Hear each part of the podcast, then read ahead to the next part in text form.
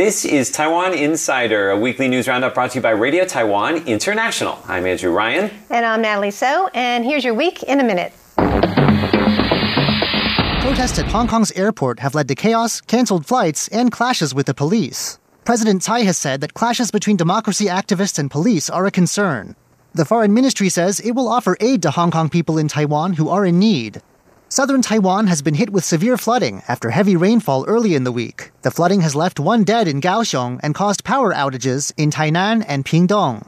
Taipei Mayor Ko Wen-je says he'd rather stay mayor than serve as running mate to tycoon Terry Gou. There had been speculation that Ko and Gou might run together in next year's presidential race, but neither seems willing to play second fiddle. Another NPP lawmaker has gone independent, and the NPP chairman has resigned as the party splits over its future. Some feel the NPP should stick to providing an alternative to Taiwan's two main parties, while others want to back President Tsai's re election campaign. 20 year old swimmer Wang Xinghao has secured a spot at the 2020 Tokyo Olympics. That came as he won gold in the 200 meter individual medley at the Hong Kong Open Swimming Championships. And that's your week in a minute.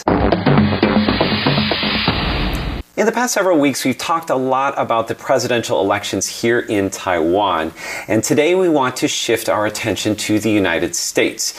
Now, there's one candidate who captured a lot of attention this past week, and he has a Taiwanese connection. Of course, we're talking about Andrew Yang. He was originally seen as a fringe candidate, but this week he became the ninth person to qualify for the third Democratic debates. To qualify, you need to have 2% support in four major polls and at least 130,000 unique donors across 20 states. His campaign is gaining momentum. Now let's take a look at a recent campaign video to see how he's getting his message across to voters. I think a lot of people may have started hearing some rumblings about this Andrew Yang person. We're in the midst of the greatest economic transformation in the history of our country, and Democrats should be laser focused on addressing that reality rather than focusing on the symptom, which is President Trump. Now, if you know anything about me and this campaign, you know there's an Asian man running for president who wants to give everyone $1,000 a month. And all those things are true. Suddenly, Yang was everywhere. Andrew, you've had uh, a lot of interesting momentum behind your campaign, certainly a lot of social media attention behind your campaign. Do you remember voting for the $4 trillion bailout of Wall Street? I sure as hell don't. People are rallying around the fact that we can make this happen, we can make our economy trickle up. Andrew Yang has different, interesting ideas. Here's my fun prediction I believe Andrew Yang will pull into the top six. Andrew Yang, I mean, that, that's it out of the box choice. And way out of the he's, box. He's, he's doing quite well. We have to fight for a brighter future for the people of this country in 2020. Let's make history in 2020. We're going to go all the way to the White House.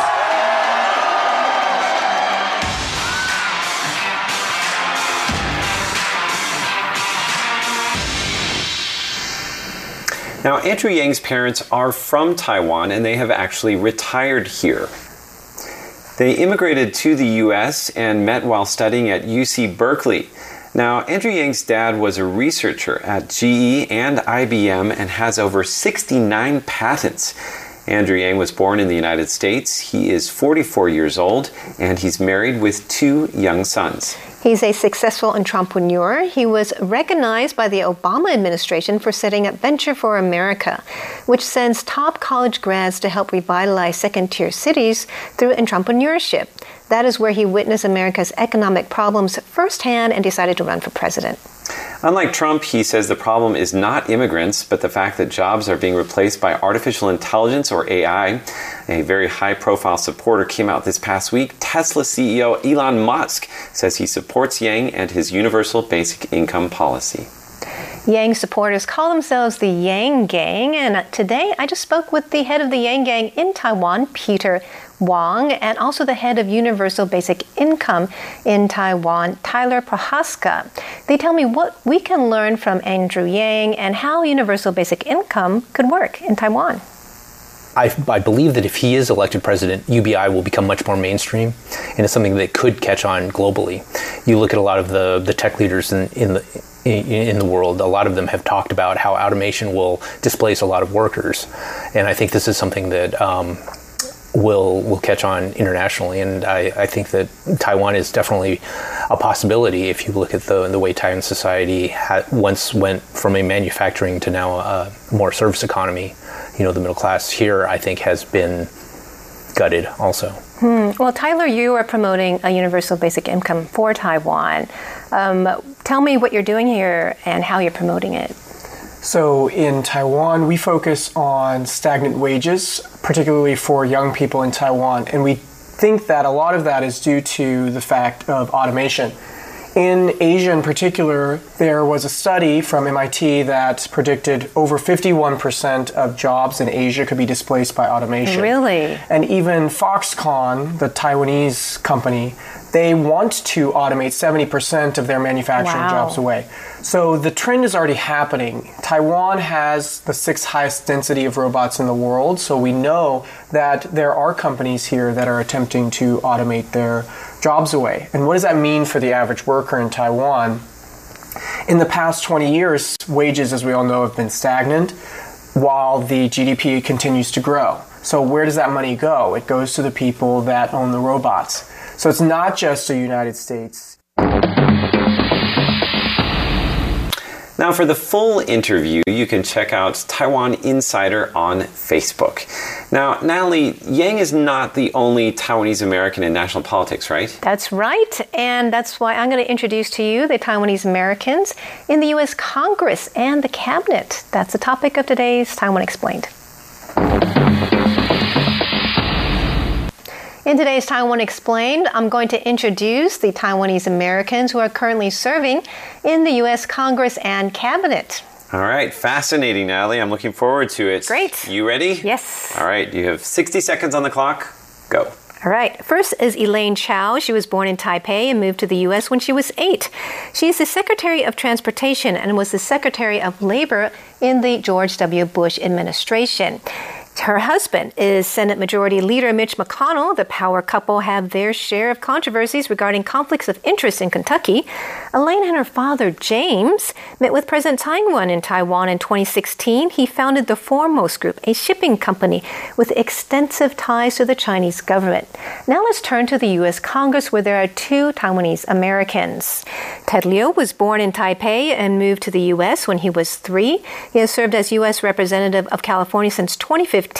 His district covers many of LA's beach cities, and he is the assistant whip for House Democrats. And then there's Grace Meng. She has represented Queens in New York City since 2013. Grace was born in the U.S. Her father, Jimmy Meng, is from Taiwan, and then. Um, got that Very mixed close. up. Very close. Okay, let me talk about Jimmy Meng. He is from Taiwan and he is a former New York State Assemblyman. Excellent. So there are also other people at like the state and local level too, right? That's right? There are two in California and one in Boston. Let's take a look. Ling Ling Chang is the first Taiwan born California state senator. She moved to the U.S. when she was three. She represents parts of Los Angeles and neighboring counties. And then let's take a look at David Chiu. He represents East San Francisco in the California State Assembly. His parents are Hakka and from Taiwan. And we also have a rising star on the East Coast, Michelle Wu. She is the first Asian American member of the Boston City Council and the first woman of color to serve as its president. Already in her third term, she is still the youngest member at age 34, and her parents are from Taiwan. Wow, she's still the youngest member right. in her third and term. And she's That's very incredible. popular. So I think she has a great career in front of her. Oh, fantastic. Well, Very thank exciting. you. Yes, and thank you very much, Natalie. That's it for today's Taiwan Explained. Up next, Taiwan by Number. Every week in Taiwan by Number, we share with you a facet of life in Taiwan by way of a number. And this week, we're going to be talking about a beloved Taiwanese dish called beef noodle Oh, soup. yes. Everyone I know loves that in my family. It's very popular here in Taiwan. It has a fascinating history, and some people would even argue that it is the national dish of Taiwan. That's right. So, my question for you is uh, the history of beef noodle soup in Taiwan. Roughly what year do you think it began here in Taiwan? 1949. 1949? Are you Roughly. sure? Roughly. All right, it's a good guess, but is it correct? First of all, we're going to show you a report. Uh, the Taipei Beef Noodle Soup competition is looking for the best bowl of beef noodle soup in Taiwan. Uh, we're going to show you this report, and I dare you not to salivate. Let's have a look. Savory, chewy, soupy, beefy, wholesome Taiwanese goodness. That's what you'll get in a bowl of beef noodle soup. It's a dish that Taiwan is well known for, and every county and city has its own take on this respected food. Who makes it the best, though? That will be decided at the 2019 Taipei International Beef Noodle Festival competition in September. Contenders range from popular street stalls all the way up to five star hotels. Even Taiwanese actor Sao Xing is throwing his hat into the ring. His secret weapon, his mother's recipe. A total of 56 beef noodle soup shops have made it into the preliminary round. Liu Qingzong from Chiayi is among the competitors. He won an honorable mention last year, but this time he's gunning for the top prize. He says he uses 16 different Chinese medicinal herbs for his specialty soup.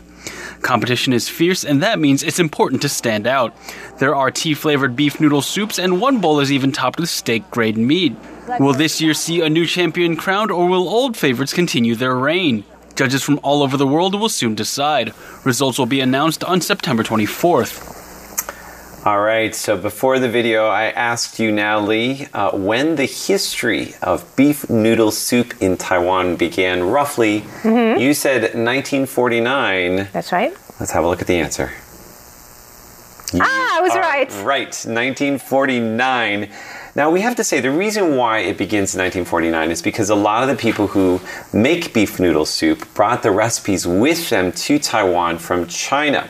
Now, of course, there was a big influx of people from China coming to Taiwan in 1949 at the end of the Civil War. They brought two different kinds of beef noodle soup with them. Uh, a lot of Chinese Muslims in Gansu province in Lanzhou. Really? They brought the clear beef noodle ah, soup, qingdun. Right. Uh, and then, of course, we have the more spicy version, the hongshao, the red braised beef noodle soup from Sichuan province. Um, now, I want to talk a little bit about how it's made. I looked up a ton of recipes in preparation oh for gosh. this. And I want to ask you, of course, you, uh, an important part is the stock, right? hmm So, for how long, on average, do these recipes say that you should simmer all of the many spices and Hmm. ingredients to make the perfect stock? That's a good question. Eight hours? Eight hours? It's a very good answer. Let's have a look and see what the average time is.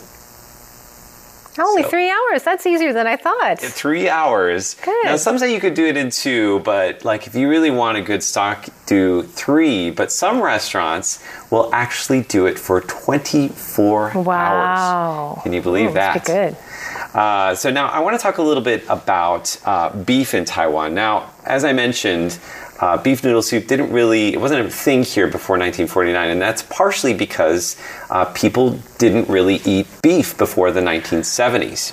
And the reason why people don't eat beef uh, in Taiwan, still even to this day, is because uh, cows and bulls are considered work animals. So, out of respect, a lot of farmers won't eat them. Yeah, that's kind of nice. It is kind of nice, right? It's right? a nice thought. It- it's pretty it's sweet. considerate. yeah, it's a, it's a member of the family, right? The cows Right. and the They bulls. help you a lot. So uh, I want to talk a little bit about pork, and then we're going to compare it to beef. So pork is king here in Taiwan. Hmm. Uh, we eat more pork than any other type of meat, including seafood, in Taiwan, even though we're an island. Now. We can actually provide 86% of the pork that we consume in Taiwan just because the pigs are raised here. What percentage of the beef can we provide for our beef needs here in Taiwan? Wow. 30? 30%? Let's have a look at this answer. Oh my gosh. Only so little. 5%. Wow. Uh, and a lot of the beef that we consume is imported from the United States, from Australia, from Japan. Um, and of course, this again goes back to the fact that a lot of people see beef, um, or say they see their cows and bulls as kind of a member of the family. So, and we don't have a whole lot of room to raise uh, cattle here in Taiwan. Now, I'm going to move on to the last question here today. I want to talk about the most expensive bowl of beef noodle soup dear. in all of Taiwan. Now, the average bowl of beef noodle soup, how much would you pay for it? 150 maybe? Yeah, that's a good NT, guess. about 5 US dollars. So definitely less than 200 NT, less than six uh, US dollars. Now, there is a restaurant in Taiwan called Niu Ba Ba, and they've actually even been reported on, on CNN and other international media. They have a presidential bowl of beef noodle soup. How much do you think they charge for one bowl of that soup? In NT dollars, You can do NT or US. Let's do US dollars. um, 250. 250 US dollars. All right, let's have a Wild little look at the answer. Oh wow, even more than that. One bowl. 18 US dollars for a That's bowl. Must be some good soup there. Oh, it's, it's, it is a very special soup. They include all different. Have you tried it. Andrew? No. What's fascinating about this is you think it's a crazy price 318 US dollars, 10,000 Taiwan dollars. But actually, for the first 14 years this restaurant was open, they let people pay whatever they thought it was worth. Oh, and what did people pay? Well, by the year 2007, they decided to set the menu price. And so they asked a lot of their repeat customers, and they, a lot of them said 10,000 Taiwan no dollars. way. Are you serious? Yes. I can't believe that. It's That- crazy. I can't believe that. It's hard to believe. Hard to, so you wouldn't eat. That's a good marketing gimmick. I don't know if it's Would, would you try it? Would you try that bowl? Not. I'm not gonna pay for it. I'd try it, of course. I might buy a bowl expensive. and I would share it with like 10 friends. Each, every, one bite, right? that might work. We should do that. And then, well, we have to get everyone else on board, We'll right? get everybody else on board. We'll, we'll, we'll talk about that later. Okay, so that is our Taiwan by number, and stay tuned for hashtag Taiwan to see what's uh, trending on social media. This week on hashtag Taiwan, RTI social media guru Leslie Lau joins us again. Hey, Leslie. Hey, Leslie. How's it going, guys? Good. What do you have for us for today?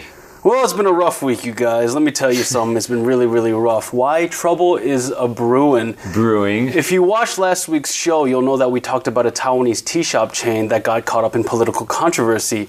Well, since then, even more chains have been steeped in turmoil. Steeped in turmoil. That's right. Spill the tea. Spill the tea. I'll tell you what I mean. This image here has been making the rounds on the internet. In it, you'll see a list of Taiwanese tea shop chains that have come out in support of China. That, of course, is Chinese President Xi Jinping mixing an ice cold bevy for you, and he asks, Would you like a drink from the motherland? That's as political and as controversial as I'm going to get this week because I want to talk to you about a Twitter account that's pretty imaginative. It's called the Republic of Bubble Tea. It was established on June 18th of this year, and they say from this day forward, our country, aka Taiwan, shall be known as the Republic of Bubble Tea. This is our flag, and Look that's at the that flag, right there. That's cute. It's got bubbles, it's got ice, it's got, a the milk straw. tea. It looks like an environmental straw too, like Yes. a paper straw or something. That's Very right, nice. and it's so creative, and I love it very much. Now, there are three things that every Taiwanese national has. One is an ID card, one's a national health insurance card, and the other is a passport. While the Republic of Bubble Tea, they actually overhauled some of the original designs in favor of something a little more bubble tea oriented. Uh, this is the official ROBT national ID card. That's cute. I love that bubble. Yeah, if you look at the bottom, that's Taiwan's presidential office redesigned as a cup of bubble tea. Oh, that's there you cute. go. That's and then right. this is what the original design looks like, and this is kind of what mine look mine looks like. But I'm thinking about reapplying for a new ID under the Republic. I think you'd look very nice on a uh, bubble tea card there. I think so too. Anyway, let's talk health insurance card. All right. Now you know this is a health card because of the IV drip bag that's filled wow, with bubble tea. Delicious IV. Maybe not recommended by your doctor, but you know. Just in case if you had any doubt, there's the IV drip bag. the IC chip placement is a little strange to me. Um, it's going to be a little hard for conventional card readers to detect, but this is what the original one looks like. Now, which one do you guys prefer? I do like the bubble tea one. you can get a little drip of uh, sugar if you need it. Just a little bit. Talk about a sugar rush. Anyway, every country has its own passport, right? Well, the ROBT is very mindful of this, and they came out with their very own travel document. Here, you'll see that the original green colors have been dished uh, for in favor of something a little more milky and creamy. also, the tapioca pearls in there are a little more colorful than the They ones featured in other designs. That's Cute. That's very cute. Anyway, you can follow the Republic of Bubble Tea on Twitter at RO Bubble Tea, and there's a lot to sift through. There's a lot of fun in there, and they even have a national flower. Oh, really? Oh, really? That's, That's cool. very cool. What, what is the national flower? I'll leave it to you to find out. And um, thanks for joining us on hashtag Taiwan. Be sure to follow us on all social media and leave a comment below. We would love to hear from you. And of course, we want to encourage you to connect with us on social media and leave a comment. Yes, and check out all the information below for the um, links to all the topics we covered today. We hope that you enjoy Taiwan Insider. I am Natalie So. And I'm Andrew Ryan. See you next week.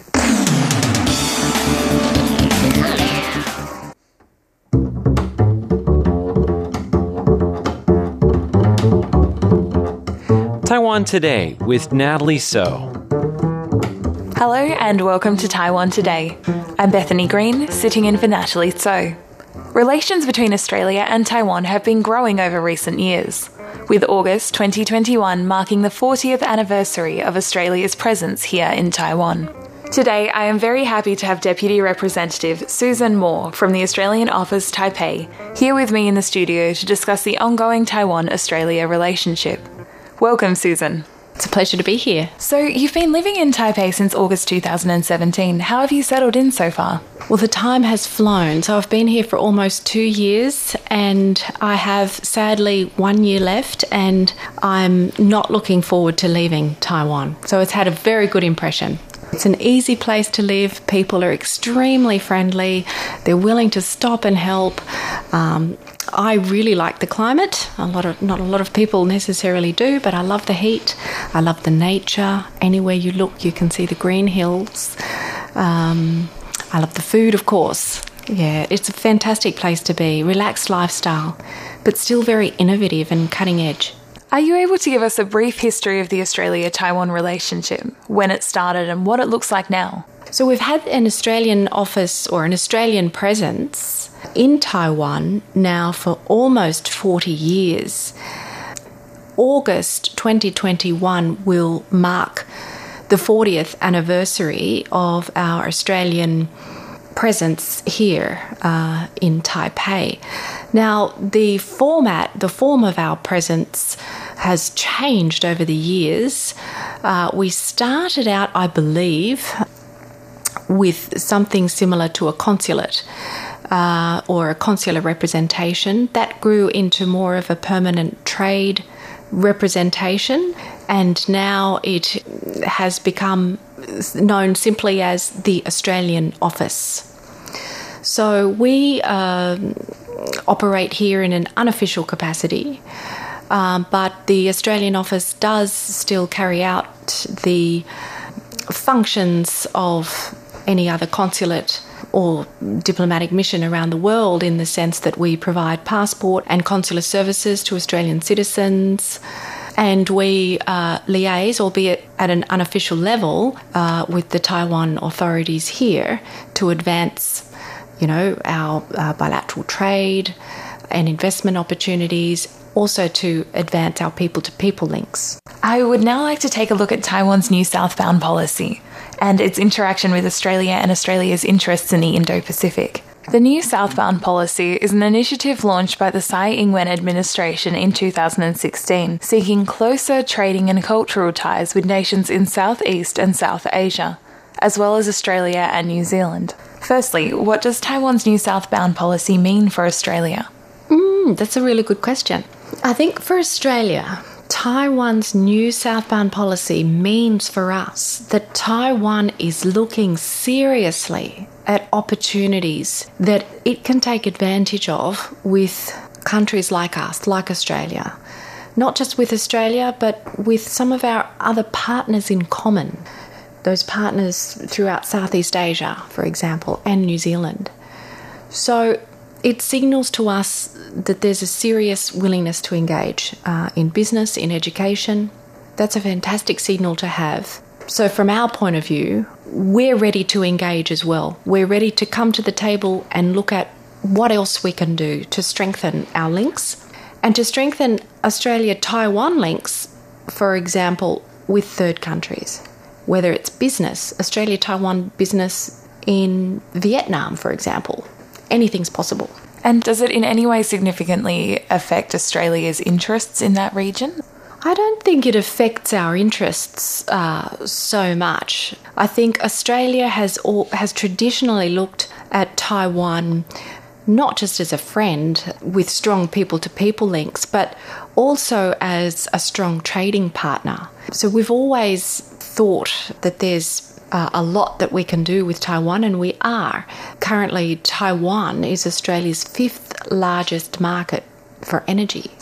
And from Taiwan's point of view, Australia is its largest energy supplier. So I think from Australia's point of view, we've always seen the potential of partnering with Taiwan. So even though Taiwan has announced its new southbound policy, for us it signals their willingness to engage more.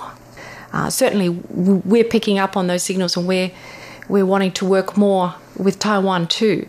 But it doesn't change fundamentally uh, our view of the region or Taiwan. We've always thought of it as a close trading partner and a close friend. So as Taiwan looks south, Australia's looking north.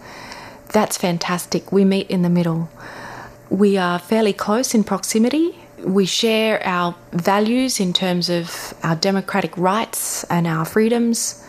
Um, we have safe societies we share our young people. As I said, 22,000 Taiwanese in Australia. A lot of Taiwanese mums and dads must really trust us to look after their youth.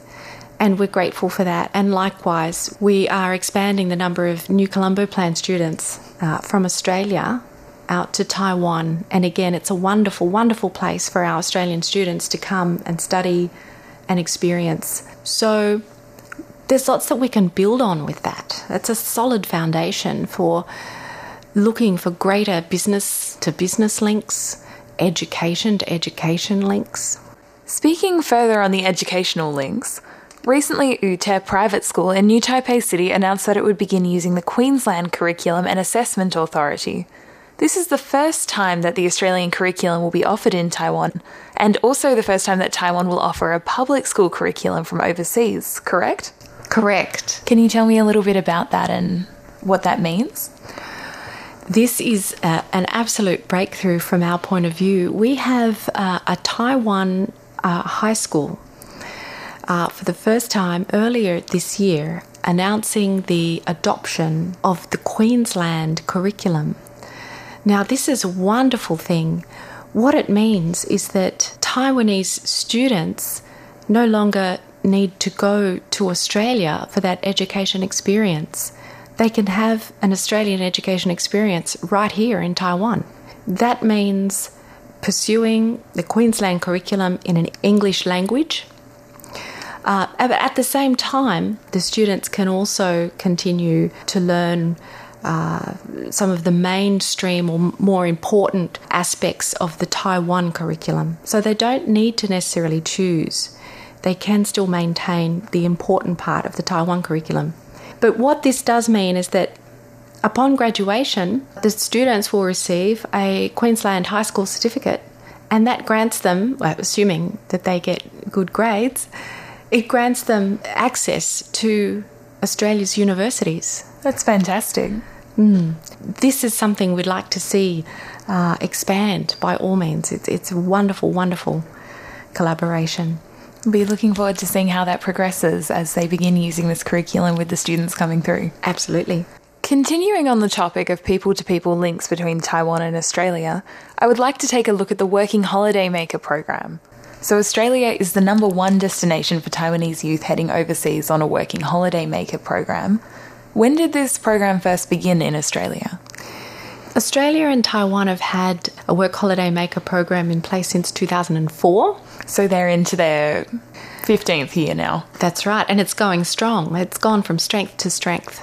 Excellent. So, how has it changed and progressed over the years? Good question. We've seen it become very successful from Taiwan's point of view in the sense that today, over 22,000 Taiwanese youth are travelling Australia on a work holiday maker visa in any given year. Wow. Now, that's a lot of Taiwanese youth travelling around Australia. So, we've seen those numbers from Taiwan grow. That's for us a wonderful thing. Uh, our Taiwanese working holiday makers are of high value to us because we share the same value systems, the same outlook on life because we both work hard, we've got good work ethic, and because we both have an adventurous spirit. So we very much welcome our Taiwanese youth. Uh, in the opposite direction, uh, the numbers haven't been as high, but certainly um, there are great opportunities for Australian youth to come out to Taiwan and do work holiday maker stints here. It's grown exponentially. That's fantastic. And how does this program benefit regional Australians?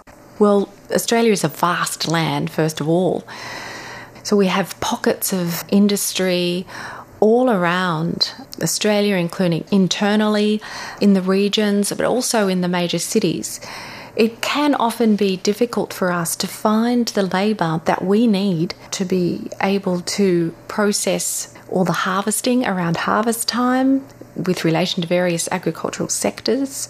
It can also be very difficult to find the labour that we need during high season tourism so the tourism industry is also very seasonal. So for us, work holiday makers are actually a really essential part of our economy. It's fantastic to have young people from Taiwan, but other parts of the world as well, come and help with fruit picking, fruit packing, with tourism industry, whether that be waitressing at a restaurant or guiding people around out on tour boats or tour buses. There's quite a lot of work such as this that goes on that we're very grateful for, and we certainly acknowledge the contribution of our young visitors. That's fantastic. Mm. And how does it benefit the Taiwanese youth themselves? What skills do they gain from this? Oh, they gain wonderful skills. First of all, I think Having spoken to a few of Taiwan's returned work holiday makers, I can see in their eyes, and they reflect actually in their own experience, that they grew in confidence during their time in Australia. They actually had that time to go and discover themselves, discover what it is they want to do in life, discover their own talents. I'll give an example. I spoke to one returned Taiwanese work holiday maker who, while in Australia, thought that she could earn some money by setting up a, a little stall in the street and sketching people. So, sketching artwork of people, portraits, landscapes, and selling these. And she realised that she was doing okay, that her artwork was selling. And this was something that she loved doing. And so she um, realised that this could be her life craft. She's since returned to Taiwan a successful artist. She's published books, she's published works of art, and it all started in Australia through uh, a journey of self discovery. Uh, there's another um, uh, Taiwanese returned work holiday maker who went out to Australia, worked hard as a kitchen hand and assistant chef in a restaurant, saved his money, returned to Taiwan, opened a small restaurant, and now he's very successful in his restaurant business. And it all goes back to training and learning and self discovery in Australia. I mean, besides those wonderful journeys of self discovery, of course, there's also those opportunities of making friends, of learning English or, or consolidating your English language, and of course, building those lifetime friends. Are there any caps to the program? Well, the good news for Taiwan, and this is a reflection on Australia Taiwan relationship. Australia has no cap for Taiwanese working holiday makers. So, for some countries, we have a cap. So, there is a number limit, uh, a limit on the number of uh, work holiday makers that we can accept in any one year. But for Taiwan, there is no cap, it's unlimited. However many people apply, if you are deemed suitable and eligible under the criteria, then there's nothing stopping you, there's no cap. That was Deputy Representative Susan Moore from the Australian Office Taipei. Next week, Susan will join us again to talk about Indigenous exchanges between Australia and Taiwan. Thank you for joining me here on Taiwan Today. I'm Bethany Green for Radio Taiwan International.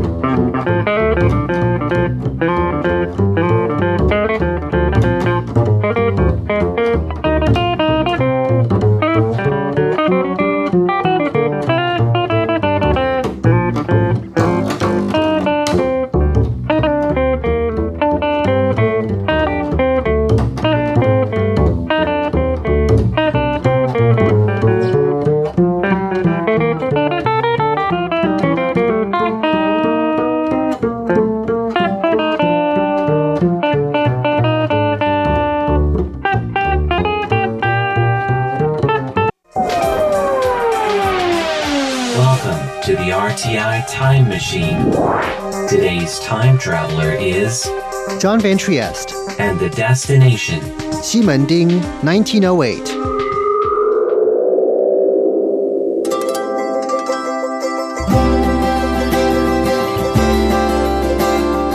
In the middle of Taipei's Ximending shopping district is a red brick building that at first glance seems out of place amid the LED signs and neon lights.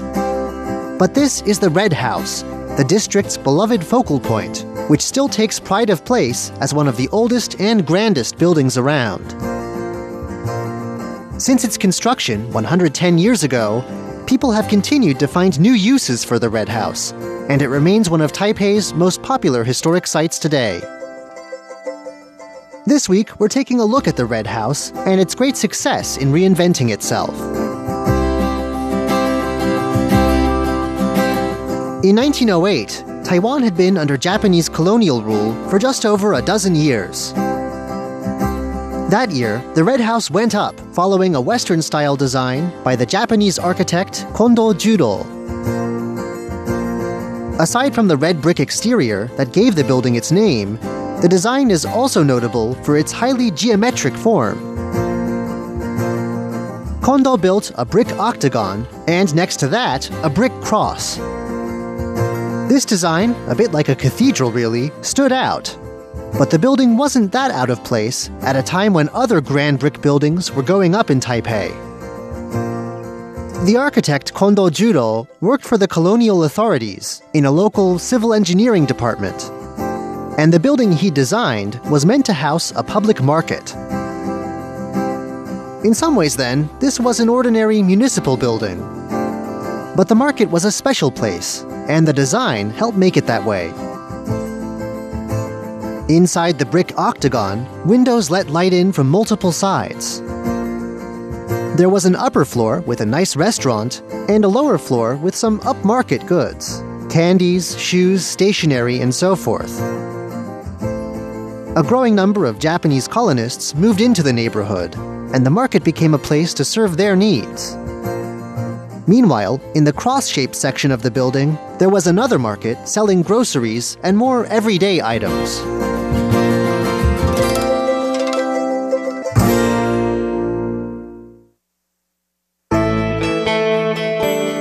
Over time, the Ximending area, where the Red House sat, became a center of entertainment. And it was show business so much in the air that would come to take up much of the building's later career. In 1945, with the end of World War II, five decades of Japanese rule over Taiwan came to an end. The Japanese residents who'd done much of the shopping at the market left Taiwan. The new Republic of China government, though, soon brought a new wave of people to Taiwan. A group of people hungry for the entertainment the neighborhood had already become known for. These people were exiles, people who left their homes in mainland China as Chinese communist forces advanced. A few years after taking control of Taiwan, the communist advance proved too great. The Republic's government retreated to Taiwan, taking with it a wave of soldiers and loyalist migrants. Though cut off from their homes, these exiles found comfort in familiar forms of theater and storytelling. During the first few post war decades, the Red House became a center of these morale boosting shows, under the management of Chen Huiwen, who'd left glitzy Shanghai behind. On stage were dramatic arts high and low, as varied as Beijing opera and traditional comedy. Of course, at the time, the government was an authoritarian one with many red lines, just the kind of government that a theater could easily rub the wrong way. And on at least one occasion, the Red House did cross one of those lines. In 1949, as the government retreated to Taiwan, the theater was ordered closed after some songs deemed unacceptable had been performed there. Still, the theater scene in Taipei was relatively free compared with theater in the exiles' hometowns. The Red House would reopen, and a number of well regarded actors and directors got their chops on stage there.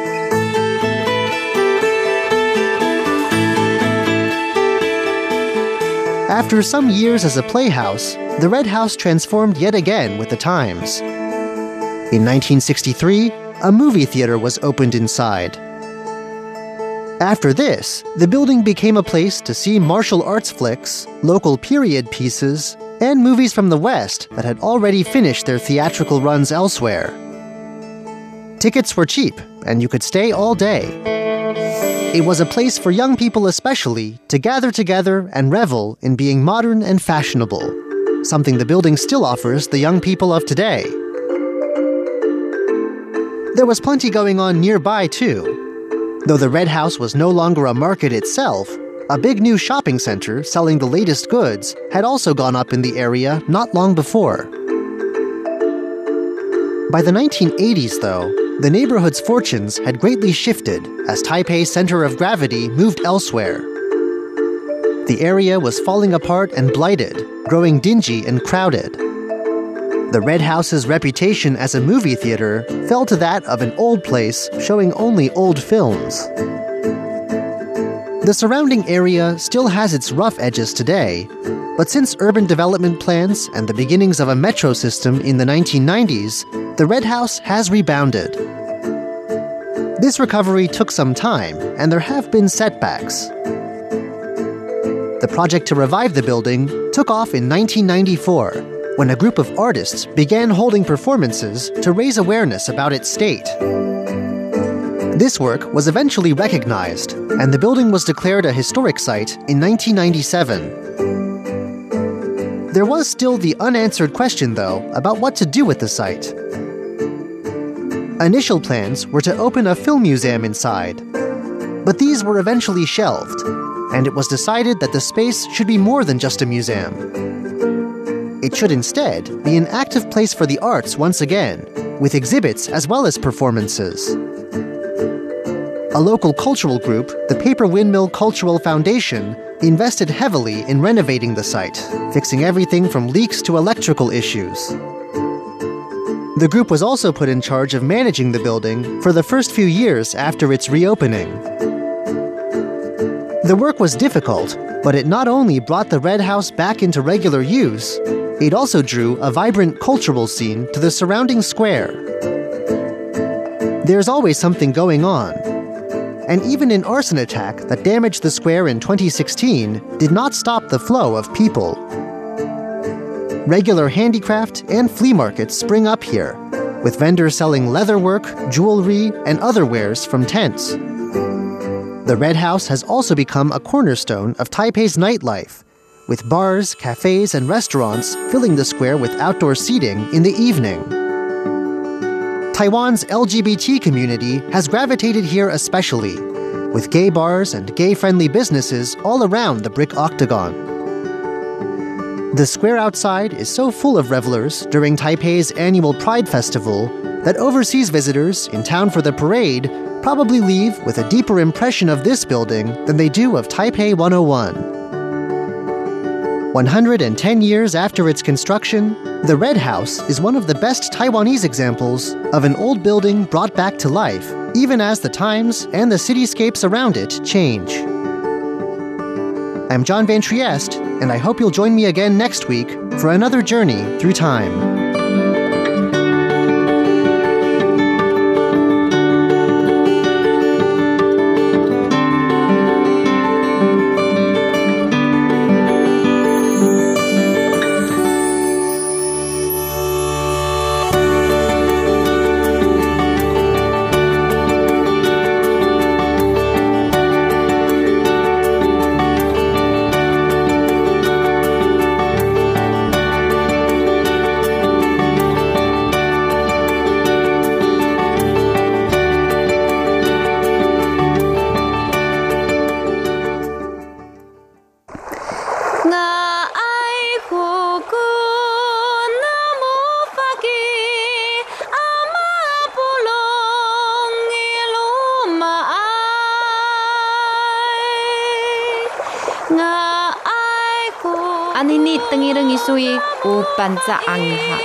The sound of the Amis tribe on Radio Taiwan International.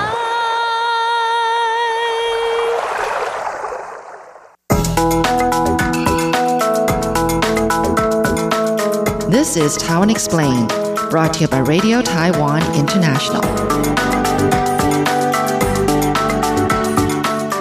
In today's Taiwan Explained, I'm going to introduce the Taiwanese Americans who are currently serving in the U.S. Congress and Cabinet. All right, fascinating, Natalie. I'm looking forward to it. Great. You ready? Yes. All right, you have 60 seconds on the clock. Go. All right. First is Elaine Chao. She was born in Taipei and moved to the U.S. when she was eight. She is the Secretary of Transportation and was the Secretary of Labor in the George W. Bush administration. Her husband is Senate Majority Leader Mitch McConnell. The power couple have their share of controversies regarding conflicts of interest in Kentucky. Elaine and her father, James, met with President Tsai Ing-wen in Taiwan in 2016. He founded the Foremost Group, a shipping company with extensive ties to the Chinese government. Now let's turn to the U.S. Congress, where there are two Taiwanese Americans. Ted Lieu was born in Taipei and moved to the U.S. when he was three. He has served as U.S. Representative of California since 2015. His district covers many of LA's beach cities, and he is the assistant whip for House Democrats. And then there's Grace Meng. She has represented Queens in New York City since 2013. Grace was born in the U.S. Her father, Jimmy Meng, is from Taiwan, and then. Um, got that Very mixed close. up. Very close. Okay, let me talk about Jimmy Meng. He is from Taiwan and he is a former New York State Assemblyman. Excellent. So there are also other people at like the state and local level too, right? That's right? There are two in California and one in Boston. Let's take a look. Ling Ling Chang is the first Taiwan born California state senator. She moved to the U.S. when she was three. She represents parts of Los Angeles and neighboring counties. And then let's take a look at David Chiu. He represents East San Francisco in the California State Assembly. His parents are Hakka and from Taiwan. And we also have a rising star on the East Coast, Michelle Wu. She is the first Asian American member of the Boston City Council and the first woman of color to serve as its president. Already in her third term, she is still the youngest member at age 34, and her parents are from Taiwan. Wow, she's still the youngest member right. in her third and term. And she's That's very incredible. popular. So I think she has a great career in front of her. Oh, fantastic. Well, Very thank exciting. you. Yes, and thank you very much, Natalie. That's it for today's Taiwan Explained.